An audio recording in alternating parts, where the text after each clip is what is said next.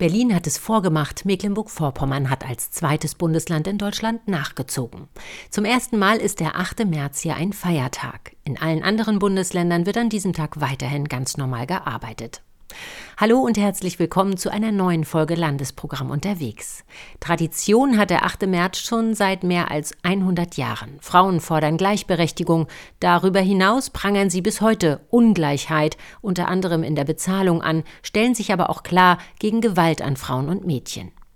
Der Weltfrauentag ist ein Tag der Kundgebungen und Demonstrationen.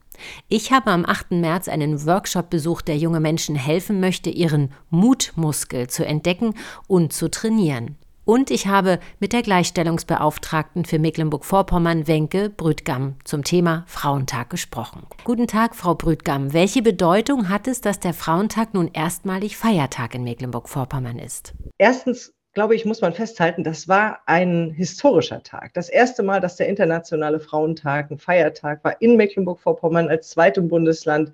Das ist schon wirklich was ganz Herausragendes. Und ich von meiner Seite, aber auch in meinem Umfeld habe das nur mit großer Freude wahrgenommen. Mit großer Freude. Erstens, dass diese, dieser Tag jetzt auch symbolisch ein Feiertag ist. Das hat ja in Deutschland immer eine ganz besondere Bedeutung. Und auch, dass dieser Tag wirklich genutzt werden kann und auch genutzt werden wollte für Aktionen auf der Straße, Workshops in der Woche. Also der Tag wurde auch wirklich verlängert und ich glaube, das ist ein ganz starkes Signal und es zeigt, dass äh, genau das Richtige hier passiert ist und dass wir diesen Frauentag zum Feiertag machen konnten mit dieser Landesregierung, ist ein, ein großes Glück und ein großer Erfolg, glaube ich. Hat der Fakt, dass der 8. März seit diesem Jahr Feiertag ist, dazu beigetragen, dass es mehr Aktionen bei uns im Land gab als in den vergangenen Jahren? Es gab super viele Aktionen. Es gab auch in den vergangenen Jahren Aktionen. Die haben sich aber dann auch oft auf die Wochenenden verlegt, weil logischerweise viele ähm, Frauen dann auch arbeiten mussten, ähm, so dass ich das gar nicht einschätzen kann. Ich glaube, es hat sich ein bisschen verschoben. Einerseits sind die Aktionen wie Demonstrationen, ähm, Workshops, Ausstellungen und so weiter und so fort am 8. März direkt eröffnet worden, beziehungsweise konnten stattfinden.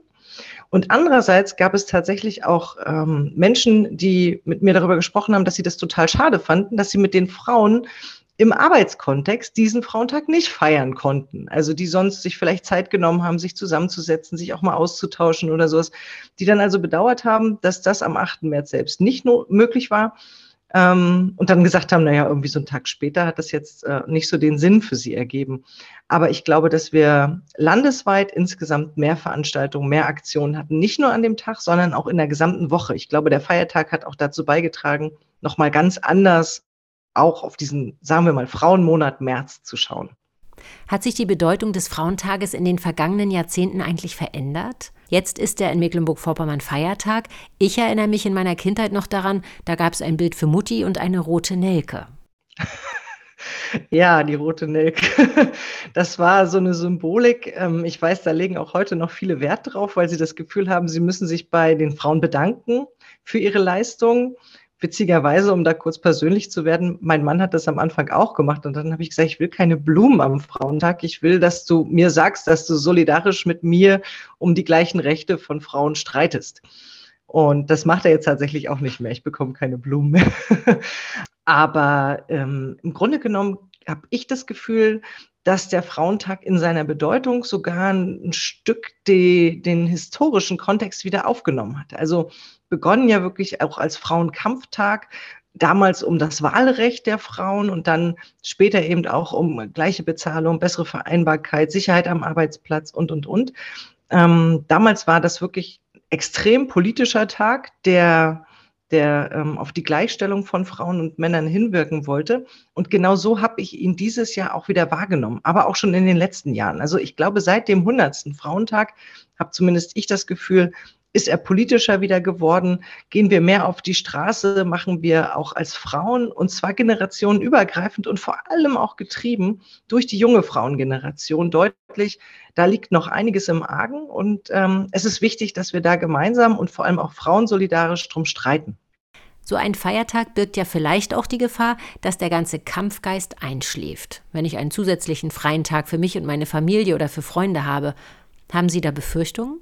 Nee, das glaube ich tatsächlich nicht. Ähm, das ist natürlich so eine Sorge, die uns am Anfang immer umgetrieben hat, als wir ähm, darüber nachdachten, ob der Frauentag nun unbedingt ein Feiertag sein sollte. Aber ähm, letztlich stiften Feiertage ja auch Identitäten. Und in unserer Gesellschaft ist das eine ganz wichtige symbolische Kraft und hat auch eine ganz besondere Strahlkraft auf die Gesellschaft. Und ähm, ich glaube, dass es natürlich Menschen gibt, die diesen Feiertag nutzen, um gemeinsam mit der Familie ähm, Radfahren zu gehen oder andere Dinge zu unternehmen.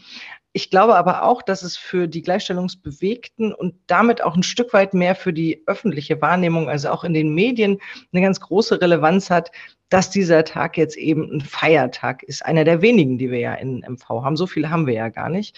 Und ähm, deswegen glaube ich, dass es auf uns alle drauf ankommt, wie wir diesen Tag auch künftig gestalten. Also das war jetzt der Auftakt, aber wir werden auch künftig deutlich machen müssen, das ist für uns ein Kampftag, das ist für uns der Tag, an dem wir deutlich machen, dass wir das ganze Jahr, und das muss man ja auch klar sagen, ähm, für die gleichen Rechte von Frauen und Mädchen streiten, in, an dem wir um die Gleichstellung ringen in unserer Gesellschaft. Und ähm, da liegt es an uns allen, dass wir den Tag nicht zu einem einfach nur freien Tag werden lassen. Ich glaube aber, die Gefahr besteht ehrlich gesagt nicht, wenn ich mir die aktuelle Frauengeneration anschaue und die frauenbewegten Menschen anschaue, im Übrigen auch Männer.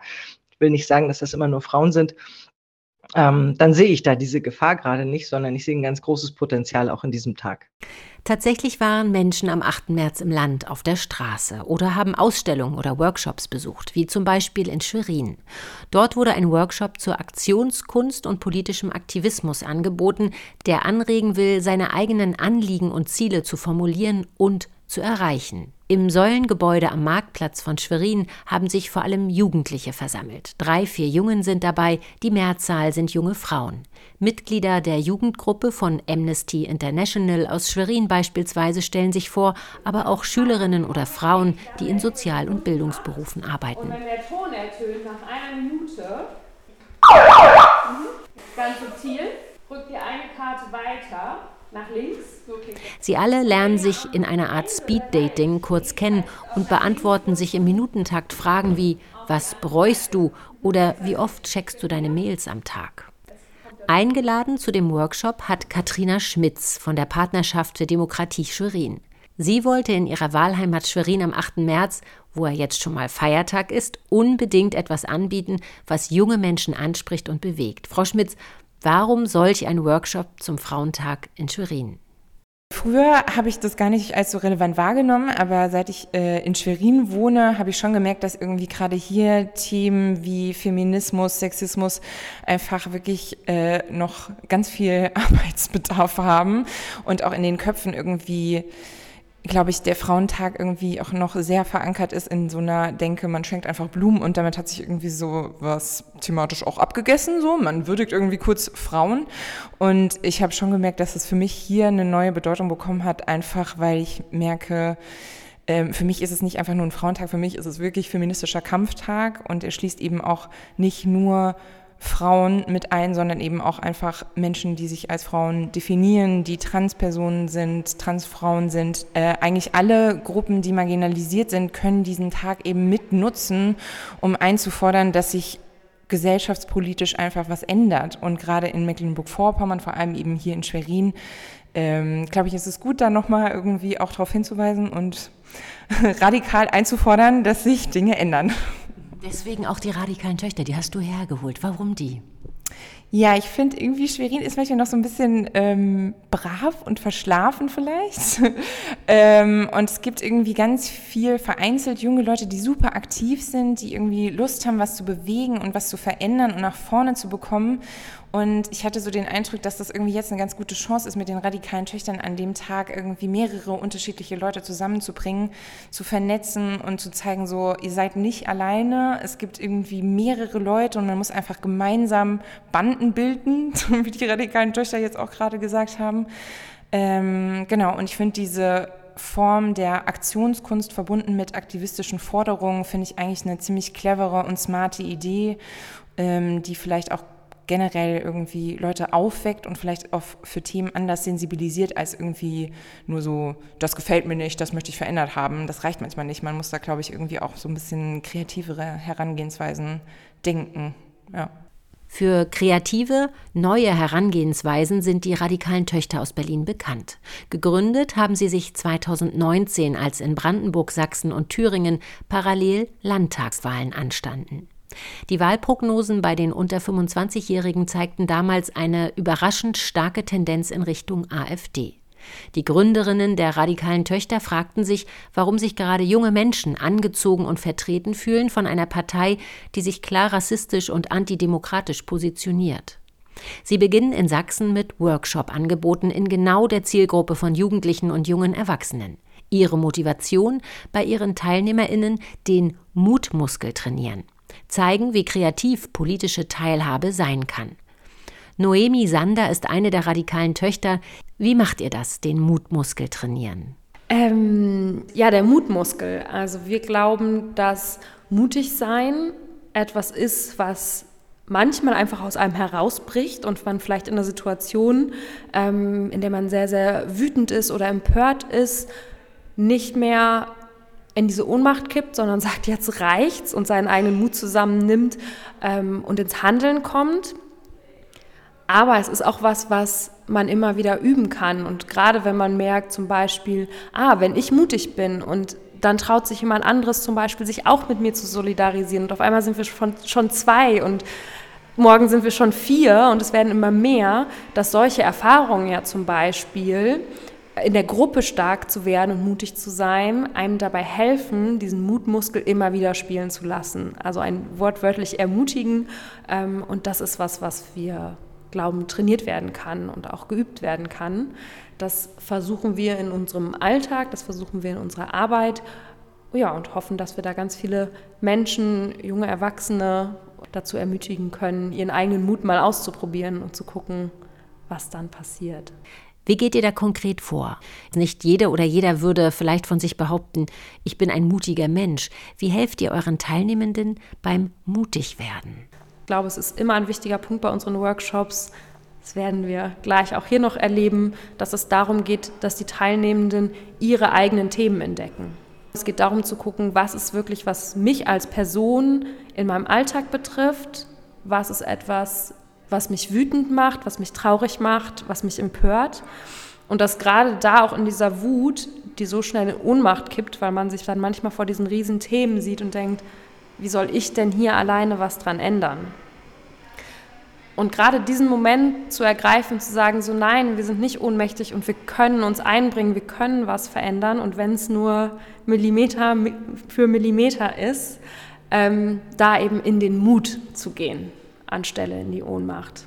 Und da sind, glaube ich, also wir arbeiten da viel dann mit der Wut, ähm, aber generell starke Emotionen, die uns auch eben sehr, sehr viel Kraft geben, und das sind genau die Themen, wo man sich dann auch am ehesten für einsetzen wird, wenn man wirklich davon bewegt wird.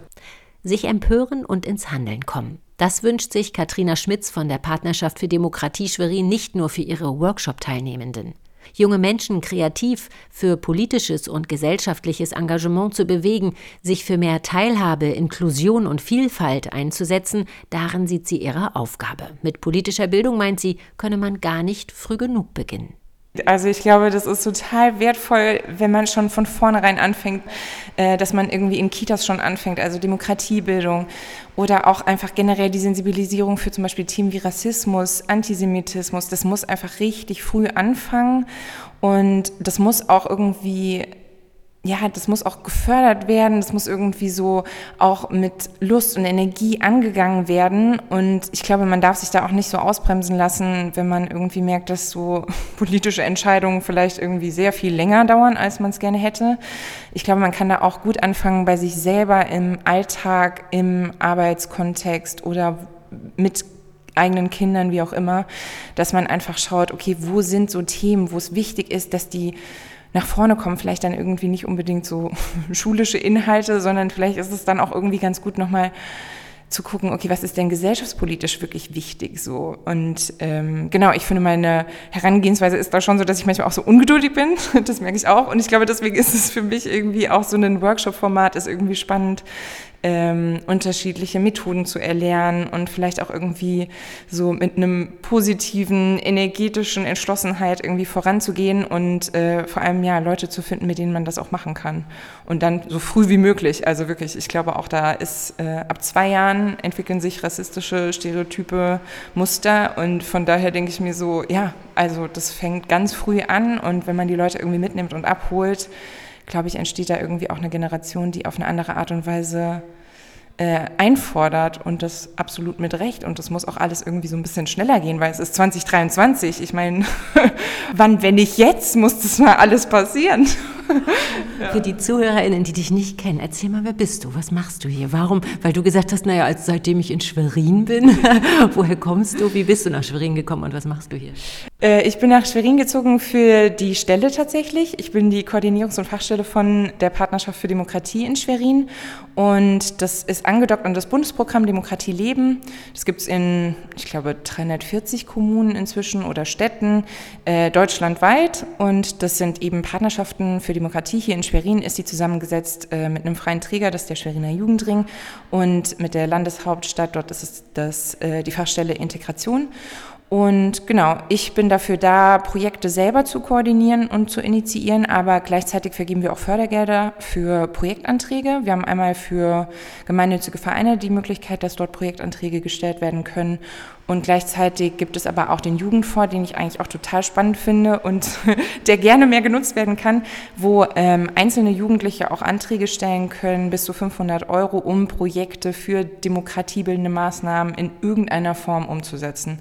Und genau, da sind wir jetzt in Schwerin einen Start gegangen. Seit 2021 existiert die Partnerschaft. Und genau, ja, ich bin extra für die Stelle hergezogen und nehme es sehr ernst, identifiziere mich, identifiziere mich krass damit. Und ich glaube, das hat auch schon so ein bisschen damit zu tun, dass ich vorher irgendwie gar nicht so, weiß nicht, war gar nicht so aktivistisch. Ich komme eher so aus dem Kulturbereich und ich bin jetzt mit der Stelle aber auch so tatsächlich irgendwie in diese ganzen Themen voll reingewachsen und brenne so für diesen Bereich. Also Demokratiebildung ist irgendwie voll mein Ding geworden, ja. Was sind denn das so für Projekte? Mit was kann ich da kommen oder was habt ihr schon, was ihr fördert, wo du sagst, ach, das ist zum Beispiel ein tolles Beispiel? Also wir haben zum Beispiel ähm, ein Projekt, das ist eine ähm, ganz junge Illustratorin in Schwerin, die Sticker macht. Äh, man findet die bei Instagram unter Schwerin beklebt und die hat eben Sticker zum Beispiel jetzt zum Thema Feminismus oder auch zu den internationalen Wochen gegen Rassismus entwickelt. Das war ein Projekt, was über den Jugendfonds gefördert wurde. Oder wir hatten letztes Jahr ähm, von zwei SchülerInnen, die haben einen Workshop, einen Safe Space Workshop ähm, umgesetzt, bei dem sich eben junge SchwerinerInnen mit Migrationsbiografie austauschen konnten, vernetzen konnten und auch gegenseitig empowern konnten. Und jetzt ganz neu, da freue ich mich auch total drüber, ähm, das ist ein junger Schweriner Künstler, 16, noch 16 Jahre alt, ähm, der jetzt fünf Porträts während dieses Workshops, dieses Safe Space Workshops, äh, ähm, entwickelt hat und gemalt hat. Und das ist dann wie so eine kleine Ausstellung, die dann auch während der Internationalen Wochen gegen Rassismus präsentiert wird, einfach auch um so eine Sichtbarkeit an junge Menschen zu verleihen, weil ähm, ja, also ich glaube, die haben viel bessere Sachen zu sagen manchmal und das würde ich gerne mehr unterstützen und fördern ähm, und da auch vor allem darauf zu achten, dass es irgendwie diverse Stimmen sind. Also dass es nicht immer die ähm, weißen, biodeutschen, akademisch gebildeten Kids sind, sondern dass es eben auch Menschen sind, die irgendwie durch Migrationsbiografie vielleicht auch gar nicht muttersprachlich deutsch sind, die einfach, also wo ich mir denke, wow, was für Skills müssen diese jungen Menschen alle mitbringen? Das ist enorm, irgendwie eine andere Sprache zu lernen, sich in ein anderes Land irgendwie einzufinden. Und dann denke ich mir immer so, wie unterschätzt es ist, weil das ist doch eigentlich eine absolute wertvolle Bereicherung. Und genau, da achte ich so ein bisschen drauf, dass man da auch mehr Sichtbarkeit den Menschen gibt. Ja. Die radikalen Töchter Noemi Sander und ihre Kollegin Johanna Kötter haben mit den 25 Teilnehmenden mittlerweile die eigene Wut entdeckt. Was macht mich wütend, was empört mich? Denn die Wut, sagen die beiden, ist ein unheimlich starker Motor, um Veränderungsprozesse in Gang zu bringen. So wird aus einem Wutthema ein Mutthema, ein konkretes Ziel, das die jungen Männer und Frauen für sich angehen können. Das sind am Ende ganz unterschiedliche Themen. Ein junger Mann aus einer evangelischen Gemeinde möchte beispielsweise, dass im Gebet neben dem Vater und dem Heiligen Geist zukünftig auch die Mutter genannt wird. Eine Schülerin, die sich vegetarisch ernährt, will sich dafür einsetzen, dass pflanzliche Ersatzmilch wie Soja oder Hafermilch nicht wie bisher mit 19 Prozent besteuert wird, sondern wie Kuhmilch mit 7 Prozent. Das Mutthema für Sophie Gennermann, eine der Workshop-Teilnehmenden, liegt in ihrem eigenen Arbeitsumfeld. Die 29-Jährige ist bei der Landesforst MV beschäftigt. Sie freut sich, dass sie diesen Workshop am 8. März für sich gefunden hat. Ehrlich gesagt habe ich schon vorher, so die Wochen vorher, mal im Internet geguckt, ob es irgendwelche Aktionen zum Frauentag gibt in MV. Und außer Brunch und Sekt trinken habe ich nicht viel gefunden tatsächlich. Ähm, und ich hatte mir wirklich gewünscht, ein bisschen aktiv zu werden und ja, ein bisschen Input zu bekommen. Und da musste ich erst in Schwerin an einem Stromkasten vorbeigehen, wo das Plakat für den Workshop heute drauf war und bin dann ähm, auf den QR-Code gegangen und habe mir das angeguckt und dachte so, jo, genau das habe ich gesucht. Und dann habe ich mich dafür angemeldet, kurzfristig per Mail und ja, hier bin ich. Warum ist dir das wichtig? Spielt das Thema äh, Gendergerechtigkeit eine Rolle in deiner Generation oder beschäftigt dich dieses Thema? Ja, schon sehr, sehr lange. Ähm, also weil ich viel erlebt habe, selbst und bei anderen, dass es halt eben leider noch nicht so ist, wie es sein sollte und müsste und könnte, sondern dass es an vielen Stellen einfach immer noch Ungerechtigkeiten gibt oder Klischees, die nerven oder Ungleichbehandlung. Ähm, und also ich bin mir bewusst, dass ich total privilegiert bin. Aber es geht halt anderen auch ganz anders. Und nur weil es mir gut geht, heißt es nicht, dass man sich nicht dafür einsetzen kann, dass es anderen besser geht. Gibt es so Be Beispiele, wo du sagst, da müssen wir auf jeden Fall ran und das geht nicht? Wow, da müsste ich jetzt noch ein bisschen länger überlegen. Ähm, aber tatsächlich, was mich auch immer wieder ärgert, ist, dass so Scherze über Frauenquoten und so gemacht werden. Aber die Realität zum Beispiel auch in meiner Branche, sieht immer noch so aus, dass es überwiegend Männer sind und ganz viele Männer in hohen Positionen sind und äh, der Anteil super groß ist. Und es ändert sich gerade und auch bei mir quasi im, am Standort ändert sich das gerade, aber das ist auf jeden Fall was, wo wir noch ran müssen und die strukturellen Voraussetzungen dafür erkennen und ändern müssen, ähm, weil es liegt halt eben nicht immer daran, dass Männer halt das besser können oder wie auch immer, sondern dass Frauen halt nicht nur durch ihr Wissen, sondern schon allein durch die Ungleichbehandlung oder die, die Formung in der Kindheit und durch die Gesellschaft schon weniger quasi daran geführt werden, Führungspositionen zum Beispiel einzunehmen. Ja, und also ich freue mich immer mega, wenn's, wenn irgendwo eine Frau eine Position hat, ähm, nicht, weil ich die jetzt grundsätzlich besser finde, aber es ist einfach was anderes. Es gibt anderen Input, die Art und Weisen sind oft anders. Und ich freue mich immer, wenn eine Frau irgendeine Position hat oder wenn ich eine neue Kollegin kriege. Das ist immer schön, freue ich mich immer. Ja. Johanna Kötter ist eine der radikalen Töchter, die den Workshop in Schwerin mitgestaltet. Was wünscht ihr euch? Was sollen eure Teilnehmenden von solch einem Tag mitnehmen? Ich würde, glaube ich, einfach mal das Bild von so einem Samen benutzen. Vielleicht stecken wir heute einfach einen kleinen Samen in die Erde und mal gucken, was passiert. Ich glaube nicht, dass es morgen so ist, dass die Leute ähm, direkt loslegen und morgen früh auf der Matte stehen. Aber ich glaube, es ist eher so ein kleines Bewusstseinsding, dass vielleicht Teilnehmende heute merken, ah ja, auch ich kann es schaffen. Auch ich und meine Friends oder ich und meine Verbündeten können gemeinsam was auf die Beine stellen und das, was wir denken, das, was wir wollen, ist wichtig. Und ich glaube, dass vielleicht ein Workshop wie der heute ist, bei manchen ja wie so ein kleiner Samen wirken kann, aus denen vielleicht in den nächsten Wochen, Monaten, vielleicht Jahren was wachsen kann. Mit ihren eigenen Mutthemen dürfen die Workshop-Teilnehmenden ins Handeln kommen. Ob sie dafür Formen der Demonstration, Aktionskunst, Flugblätter oder die sozialen Medien nutzen, ist egal. Es gibt viele Wege, seinen Unmut Luft zu machen, sich zu engagieren, zu vernetzen und Banden zu bilden, wie die radikalen Töchter sagen. Frau Brüdgam, was sind denn Ihre Themen, die Sie als Gleichstellungsbeauftragte für das Land Mecklenburg-Vorpommern im Fokus haben? Ich glaube, dass wir die Dauerbrenner-Themen nicht aus dem Auge verlieren dürfen. Also äh, bessere Vereinbarkeit, bessere Bezahlung, bessere Arbeitsbedingungen für Frauen. Das sind Themen, die uns dauerhaft bewegen. Ein Ende der Gewalt gegen Frauen, ähm, gleicher Lohn, bessere Renten, Absicherung von Alleinerziehenden. Das sind die Themen, die uns natürlich immer umtreiben und an denen wir auch lange und immer weiter intensiv arbeiten werden. Wir werden in diesem, in diesem Jahr schwerpunktmäßig das gleichstellungspolitische Rahmenprogramm erarbeiten und das ist, glaube ich, auch ganz gut. Es passt ganz gut da rein, denn das gleichstellungspolitische Rahmenprogramm ähm, erfasst ja gesamtgesellschaftlich, also übertragen auf alle Politikbereiche die Herausforderungen, die Problemlagen, will Maßnahmen festlegen und eben auch Instrumente. Und diese Maßnahmen sollen so konkret wie möglich, um damit auch abbrechenbar zu sein, werden.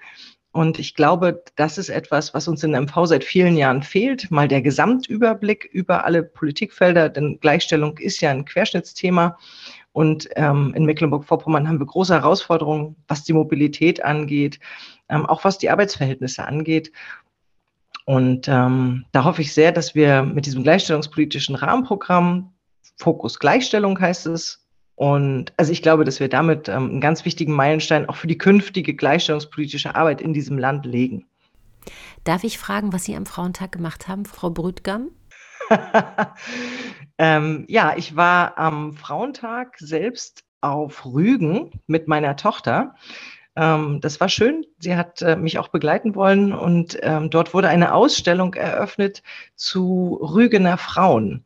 Und das ist auch ein Punkt, der mich in diesem Jahr sehr umtreiben wird bis zum nächsten Frauentag. Aber da kommen wir noch mal mit in die Öffentlichkeit, Frauen also sichtbar zu machen. Die Frauen, die in Mecklenburg-Vorpommern gewirkt haben, gelebt haben und ganz enormes geleistet haben, von denen wir viel zu wenig wissen und die wir viel zu wenig wahrnehmen. Und auf Rügen wurde also eine Ausstellung mit zehn ausgewählten Frauen eröffnet aus allen Epochen. Ganz, ganz spannend. Eine Wanderausstellung, die sich dann noch auf den Weg macht. Ähm, zusätzlich wurde sie dann auch noch in der kleinsten Galerie auf Rügen eröffnet. Also es war so eine zweigeteilte Veranstaltung, war ganz großartig mit, äh, mit tollen Diskussionen und ähm, Gesprächen. Eine ganz tolle Veranstaltung an dem Tag. Ja, das hat viel Spaß gemacht.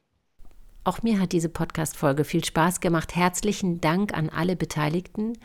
Es war inspirierend zu sehen, welche Themen junge Menschen bewegen und wie kreativ sie ihr Anliegen angehen wollen. Im Anschluss des Workshops gab es auch auf dem Marktplatz in Schwerin eine gut besuchte Demonstration zum Internationalen Frauentag, der zum ersten Mal auch ein Feiertag in Mecklenburg-Vorpommern war. Damit verabschiede ich mich von Ihnen. Machen Sie es gut und bis zum nächsten Mal zu Landesprogramm unterwegs.